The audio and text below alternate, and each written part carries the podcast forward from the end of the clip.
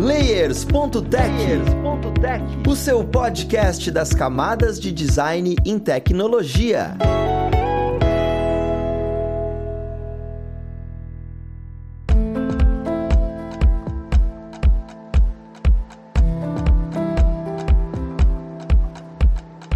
Olá, ouvintes! Eu sou Luiz Lima, designer e professor aqui na plataforma Lura, e vou mostrar mais um Layers.tech, o seu podcast das camadas de design em tecnologia. E na conversa de hoje, nós vamos falar sobre UX e UI dentro do universo de games. Porque parece que é simplesmente mais um produto digital, mas é uma esfera completamente diferente. Vamos, vamos ver como é que funciona isso dentro desse universo. Vamos lá pro papo que eu sei que vai ajudar a gente nele. Nós temos aqui hoje, como pessoa convidada, a Ana. Ela que é UI e UX designer no Afterverse, ou na Afterverse. Seja muito bem-vinda, Ana. Olá! Obrigada. Eu que agradeço a sua presença, a gente vai ter um papo bem legal aqui. E juntamente com a Ana, nós temos também a Carolina. Ela que é visual designer na Wildlife Studios. Seja muito bem-vinda, Carolina. Oi, obrigada pelo convite. Tô muito feliz de estar aqui. Eu fico imensamente feliz de, de vocês terem aceitado e estar aqui com a gente, porque, assim, o mercado de game para mim é uma coisa que eu amo e, e, eu vejo crescendo e essa parte de tecnologia crescendo junto. Eu sempre fico pensando, caramba, como é que esse mercado tá indo, né? Mas para poder começar a conversa, eu queria entender um pouquinho melhor de vocês, sabe? Como é que vocês começaram a atuar dentro do mercado de game, especificamente nessa parte de, de UI, de UX, porque assim, hoje quando a gente fala quero trabalhar com UX e UI, é muito comum a gente pensar iFood, Nubank, essas empresas de tecnologia como Uber. O mercado de game não parece ser um, um caminho natural para as pessoas irem, sabe? Eu queria entender como é que foi o processo de vocês. Se a Ana quiser começar. Bom, eu já atuava como designer gráfico, fazendo várias coisas. Já trabalhei com agência de publicidade, com produto licenciado. E também trabalhava é, como artista 2D em paralelo, fazendo mais filas, assim. Eu trabalhei fixo com ilustração. Depois eu acabei entrando até no mercado de games, até como designer gráfico, fazendo design para banners, jogos, tipo loja online, tipo Steam, GOG, Epic, assim. E aí que eu acabei conhecendo mais a área de UX para games. Eu já tinha tido a matéria na faculdade de UX em geral, assim, mas era pra época, essas coisas que não despertou tanto, assim. Eu, é que eu gosto muito de design e ilustração, né? Então, design é, UI UX para games acabou despertando muito meu interesse quando eu acabei conhecendo, entendendo o que era. E aí eu comecei a estudar e me dedicar mais para criar projetos pessoais para isso. Então isso é maravilhoso, até porque, assim, dá para ver como já existem essas coisas no mercado, você já consegue estudar mas você mesmo teve que se direcionar e falar: olha, eu prefiro dentro desse segmento. Então você casou uma coisa com outra. Eu acho legal isso, porque quem escuta a gente às vezes fica preso sempre na mesma esfera, sabe? Eu vou para uma empresa de tecnologia tradicional e, e, às vezes tem vontade de expandir não sabe como. Então esse, esse é um bom exemplo. E, e você, Carolina, como é que foi que você entrou dentro dessa, dessa área? Bom, a, a minha história já é um pouquinho mais diferente.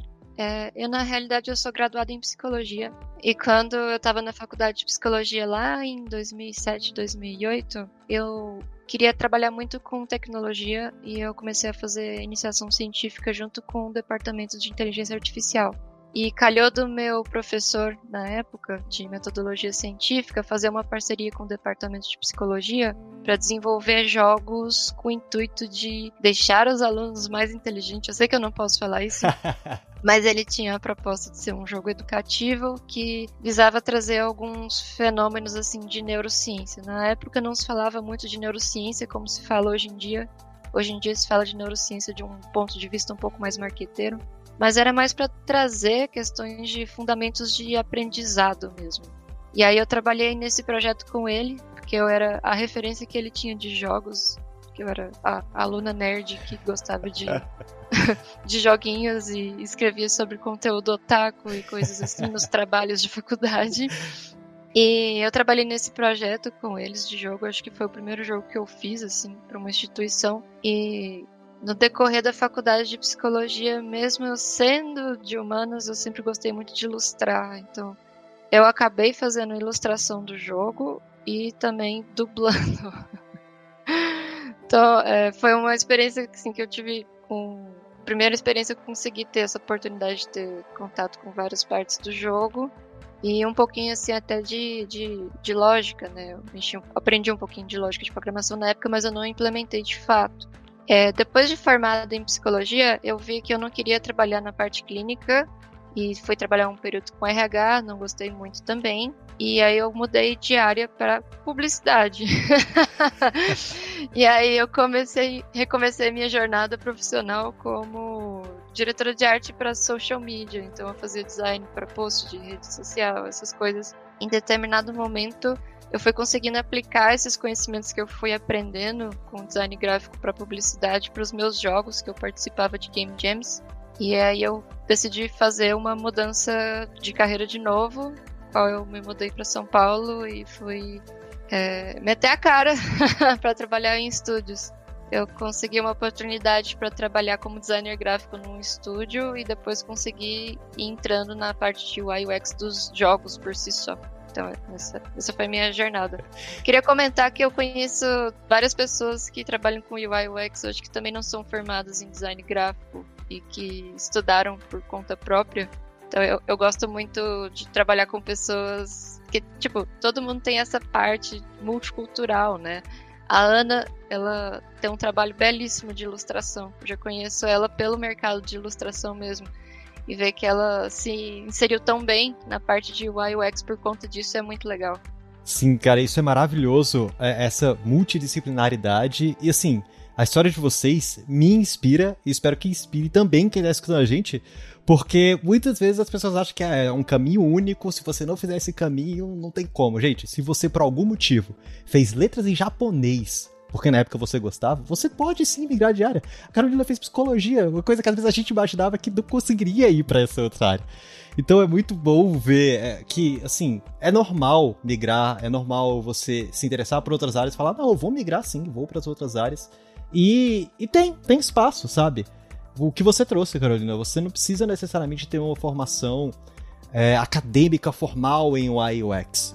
Porque vem muito de empatia, vem muito da experiência que você tem. Essa parte multicultural é muito importante. Eu acho isso super valioso de deixar claro para todo mundo, né? E o que eu acho legal de a gente trazer é essas pequenas diferenças, porque as pessoas já travaram coisas durante o percurso para conseguir falar para quem tá começando agora. Por exemplo, o produto ser um jogo, né? Ele muda um pouco o, o escopo e o trabalho de UI e UX dentro do processo. As pesquisas são as mesmas, os métodos utilizados são os mesmos, porque é um produto um tanto quanto é, diferente, sabe? Ele é mais lúdico, ele é um pouco diferente. Como é que como é que funciona esse dia a dia de ser UI UX dentro desse tipo de produto, que é um mercado de game? né? Como é que você acha essas pessoas? Como é que você pega esses dados? Como é que funciona esse dia a dia? Atualmente eu lido mais com a parte de UI até. Eu, eu faço algumas coisas de UX, mas eu sou mais UI artist do que tanto UX, assim, se fosse comparar ali, não é um 50-50, é bem mais UI. É, então acho que a Carol provavelmente vai saber responder bem melhor essa pergunta. Luiz, assim, uma coisa que eu acho importante de ressaltar é que é, tudo que eu vou falar aqui agora tem a ver com a experiência que eu tive e eu preciso frisar isso porque cada estúdio que eu trabalhei, eu notei que o departamento de UI UX ele era tocado de uma forma diferente. Tanto é que, por exemplo, hoje o meu cargo é de visual designer, mas eu faço UI UX. Então, eu sei que o estúdio onde eu trabalho atualmente, em algum momento no passado, recentemente, na verdade, ele teve um departamento de UX focado para ter esse tipo de insights. E um movimento que tem se visto assim no mercado, pelo menos que eu vi nos últimos estudos que eu trabalhei, é que estão procurando enxugar cada vez mais esse profissional do UX para ele também fazer UI. Além disso, a parte de UX também tem sido muito tocada pelo profissional de GD, que é a pessoa que vai escrever e, e criar todo o balanceamento, as mecânicas do jogo. Tenho visto as pessoas, tanto de GD quanto de produto, que são geralmente as pessoas que fazem o business da coisa, que vão pensar em monetização, cuidar dessa parte de UX. Então, nos últimos estudos onde eu trabalhei, eu não tive muito contato com o jogador. As perguntas, as entrevistas, elas eram feitas pelas pessoas que estão ali cuidando de produto e às vezes até mesmo pessoal de marketing. Então, nessa parte de pesquisa, como a gente saber como que é essa relação da diferença entre o jogo como um produto e, assim, diferenciar isso de um aplicativo tem muito a ver com isso também. Uh, mas o que eu posso ressaltar é que o jogo, por si só, ele vai ter vários tipos de profissionais por trás dele, que, por exemplo, um aplicativo ou um site não vão ter. E eu ressalto a presença do profissional do Tech Artist, que é uma pessoa que costuma cuidar da parte de VFX e efeitos que vão trazer feedbacks visuais para a pessoa que está ali jogando. Além disso, tem vários tipos de pesquisas que o pessoal de produto, de aplicativo, de site costuma fazer uso, que para a gente já não é muito prático. Por exemplo, heatmap, pesquisa de heatmap de calor. É muito difícil a gente conseguir colocar isso dentro de um jogo, porque cada tela nossa leva vários fluxos que vão levando para vários mundos diferentes. Muitas vezes, sei lá, no caso de um jogo 3D, a gente tem ali vários objetos que são interativos e que não necessariamente têm um objetivo fixo, como é no caso de um produto, de um site, que a gente quer ver, de uma, tipo, a jornada do usuário, né? Num site a gente consegue mapear pelo heatmap se a pessoa clicou numa imagem e depois clicou no botão do carrinho de compras e se depois ele concluiu essa compra, por exemplo.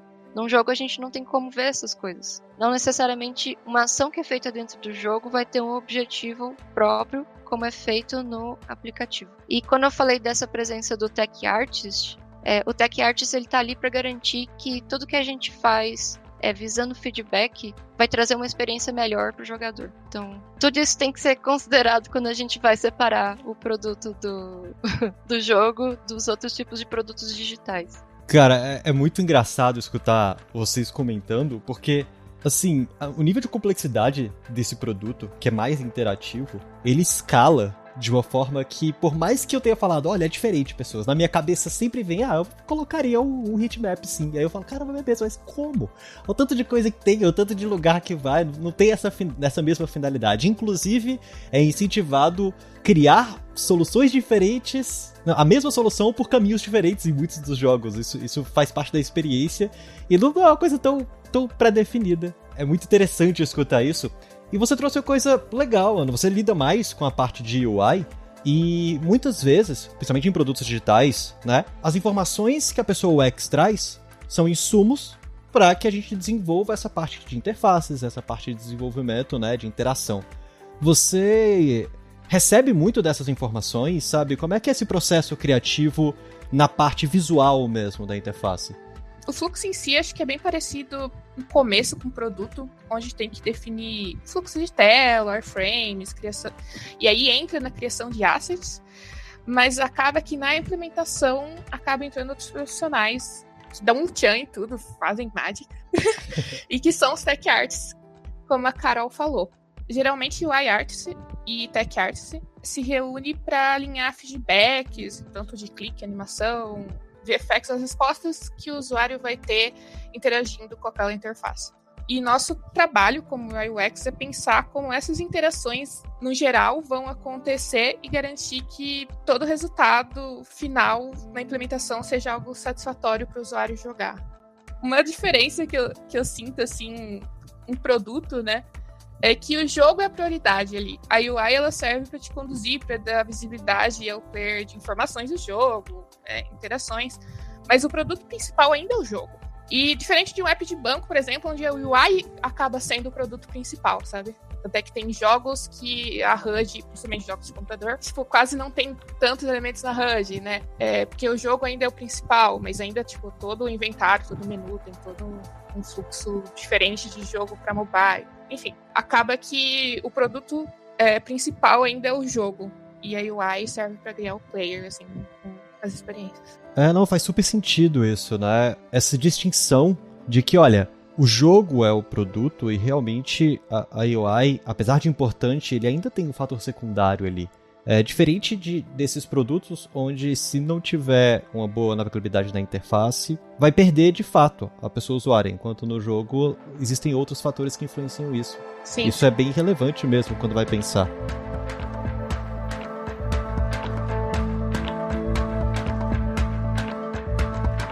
uma coisa que eu achei interessante é que você desenvolve, né? Vocês duas desenvolvem a questão de fluxo muitas vezes.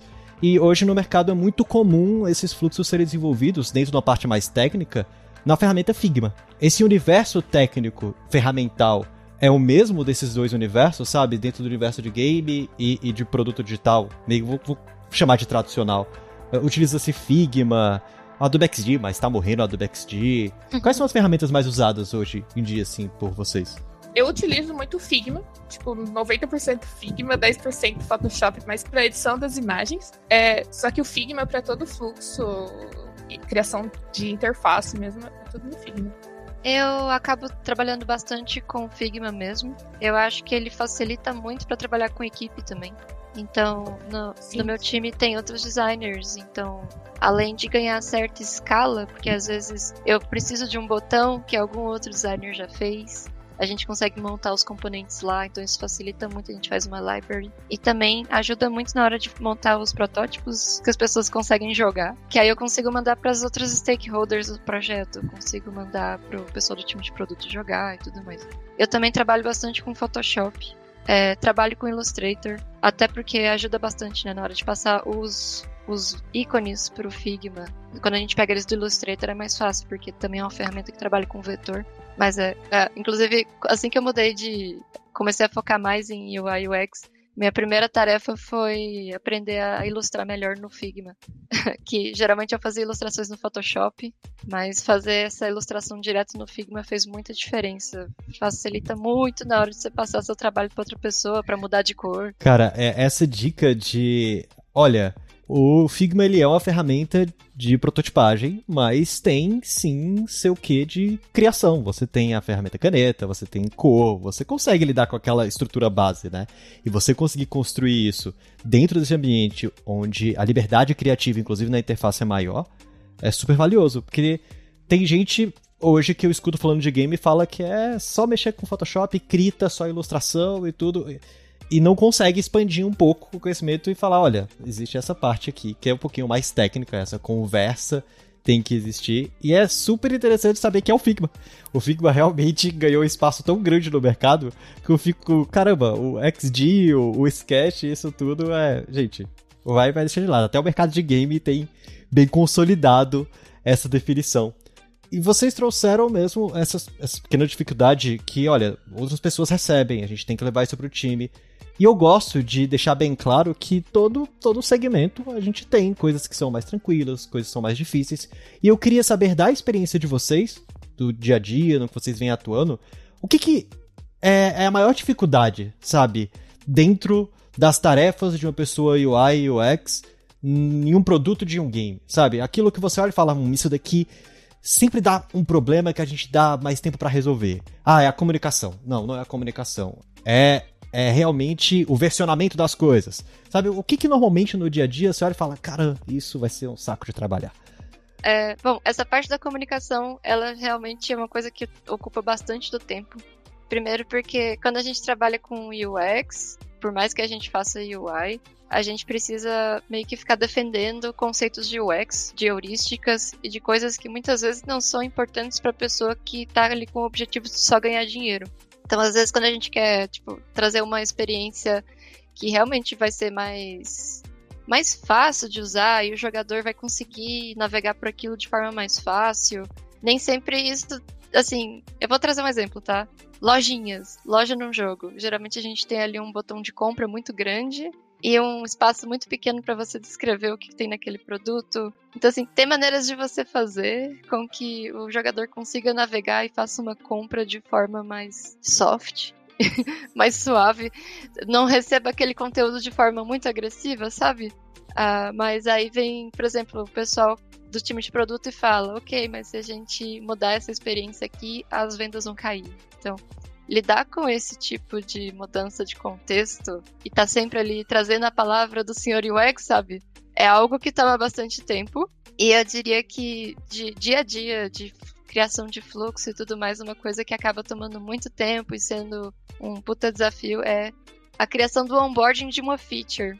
Porque muitas vezes a gente tá ali tão ocupado em criar uma feature E a gente esquece que a gente tem que ensinar as pessoas a lidar com aquela feature. E onboarding é uma coisa que as pessoas, de uma forma geral, assim, é muito difícil. Se você for perguntar para qualquer pessoa de um jogo famoso, você pergunta o que, que você mudaria aqui. Ah, a gente precisa fazer um onboarding melhor disso aqui, sabe? Isso é uma coisa muito comum. então, é, o, o onboarding, ele costuma ser desafiador. E a gente pensa, nossa, mas é tão óbvio coloca ali uma animação de uma mãozinha clicando num botão e tal, mas não é, não é, não é fácil assim, as pessoas, cada um aprende de um jeito diferente, sabe? Sim, faz super sentido. E, e assim, eu imagino que seja uma dificuldade maior porque o, o público é extremamente diverso né? Não é, não é exatamente você olhar e falar, não, eu vou trabalhar com, com público X, vai ser sempre esse grupo de pessoas aqui, eu vou cada vez nichar mais. Qualquer pessoa vai poder baixar o jogo e, e jogar. Então, até isso a gente tem que levar em consideração. Essa faixa etária muda bastante. E, inclusive, é uma das coisas interessantes. É, quando você está trabalhando com isso, você tem bem definido essa questão do público normalmente é uma coisa fácil de se definir dentro desse processo, dentro desse mercado, ou realmente é mais amplo do que eu estou falando aqui? Tipo, qualquer um pode baixar? Como é que funciona essa questão? Porque às vezes você direciona determinadas decisões a, a pensar quem vai usar aquilo dali, né? Não sei se você só pensa, ah, são pessoas que vão jogar e pronto. Tem faixa etária, tem, tem esse tipo de informação ou é muito difícil coletar? tem esse tipo de informação sim. No meu caso, na Afterverse, eu trabalho apenas com um jogo, que é o PKXD, onde o público, em sua maioria, é infantil. E acho que até pelo fato dele ser infantil, e como não se pode fazer pesquisa diretamente com esse público, tá aí uma dificuldade. Porque até acabamos levando muito em conta o que se tem de métrica palpável no jogo, né? Tipo o retorno de compra de algum objeto especial, até feedback nas redes sociais, é muito levado em conta. E no mais acaba até mais o time de produto definir o que vai ser feito no jogo com base nesse tipo desses feedbacks. E cabe a gente, que é UI UX, traduzir em experiências e interfaces que sejam de fácil compreensão para uma criança executar sem muito apoio de texto, né? eu trabalhei nesse mesmo jogo que a Ana trabalhou. Sim, ela já trabalhou na Aftermath. e devo dizer assim que era muito gostoso fazer jogo para criança, justamente por conta disso, porque a ideia era vamos criar um, um produto que seja dedutivo o suficiente para que todo mundo consiga lidar com ele. Uhum.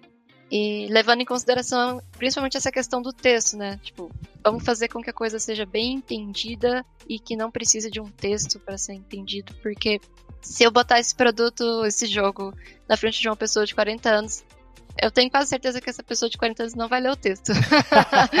Todo mundo pula o texto. é, eu, eu, trabalhei com outros jogos que tinham um público-alvo mais diverso, assim.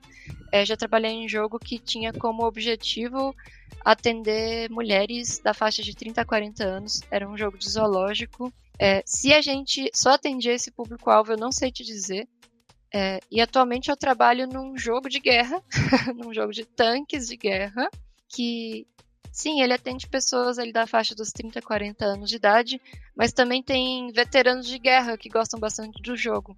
Então, eu sei que temos jogadores aí de 60 anos, 70 anos, que são pessoas que consomem bastante, que têm poder aquisitivo para comprar coisas dentro do jogo.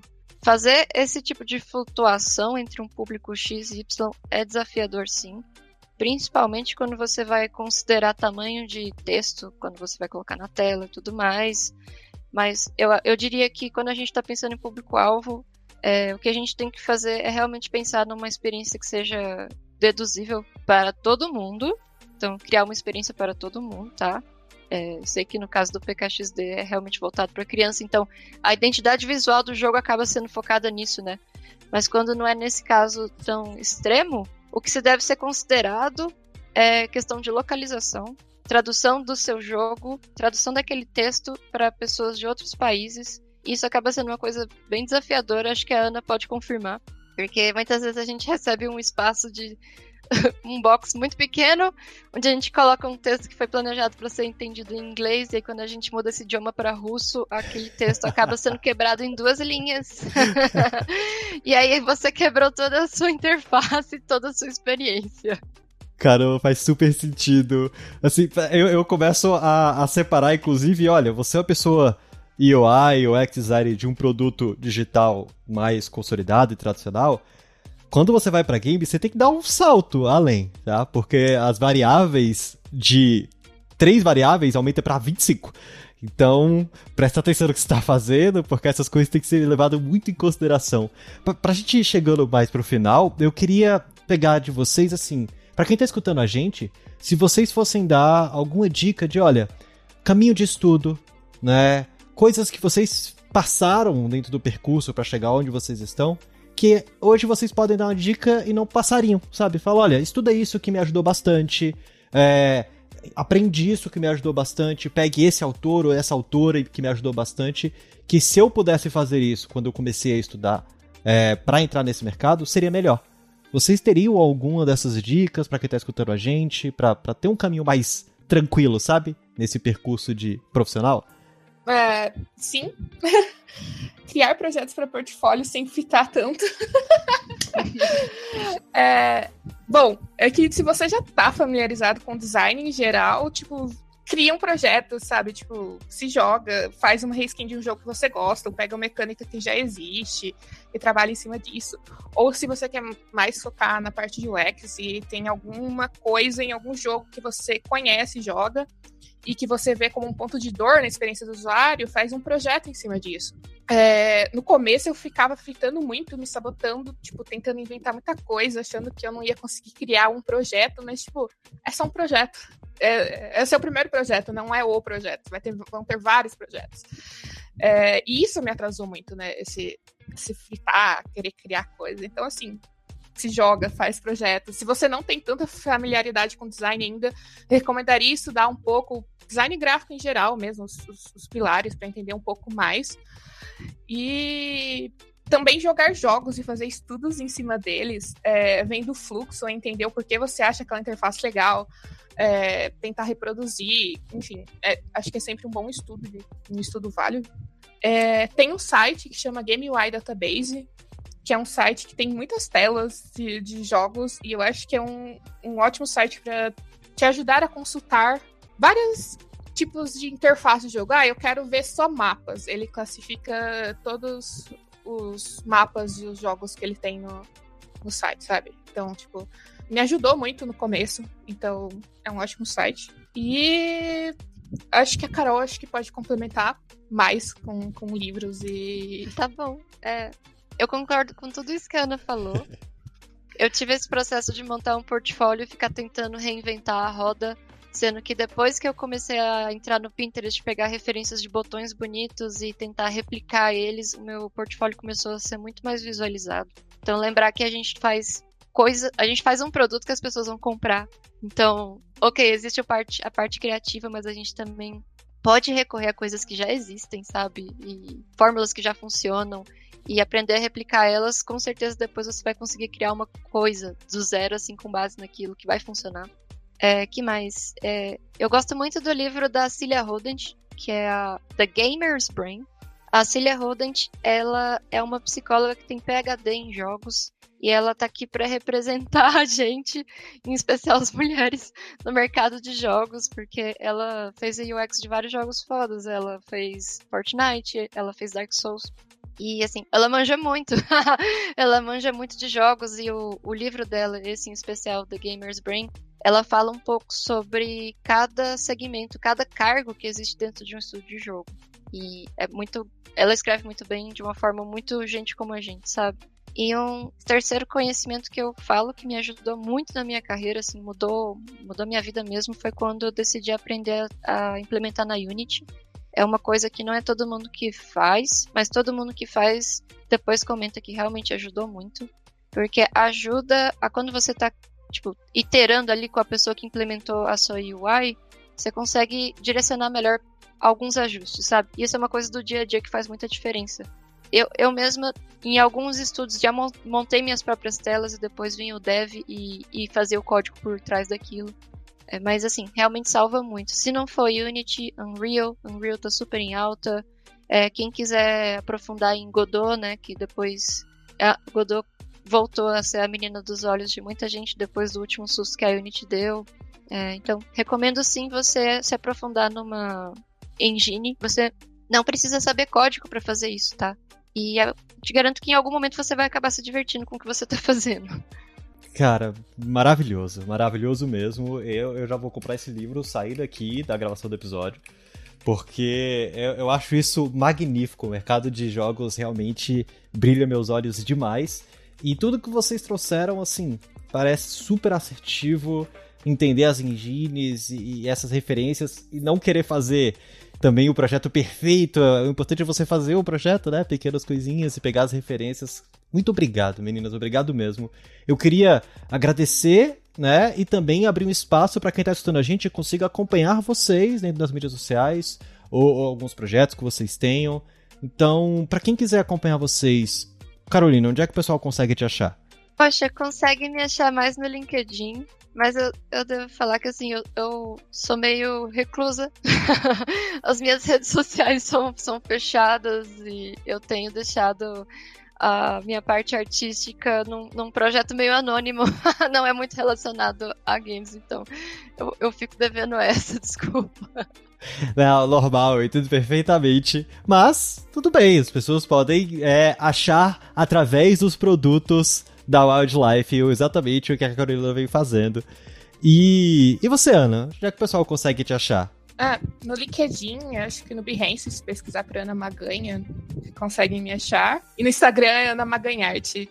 Muito obrigado mais uma vez, meninas. Não se preocupe porque os links vão ficar na descrição do episódio, tá? Então, o Game UI Database, o The Gamer's Brain, para que vocês consigam ter acesso. E mais uma vez, eu gostaria de agradecer a presença de vocês que estão com a gente aqui até esse momento, estão no episódio, e pedir para que você dê aquela sua avaliação no seu agregador favorito.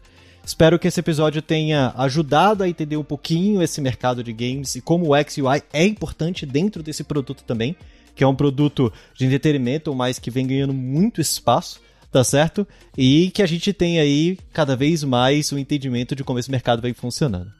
Mais uma vez, obrigado, meninas, e nós vamos ficando por aqui. Um abraço e até o próximo Layers.tech. Fui!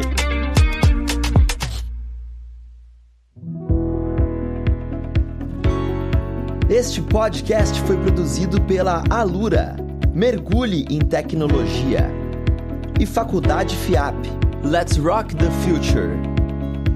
Edição Rede Gigahertz de Podcasts.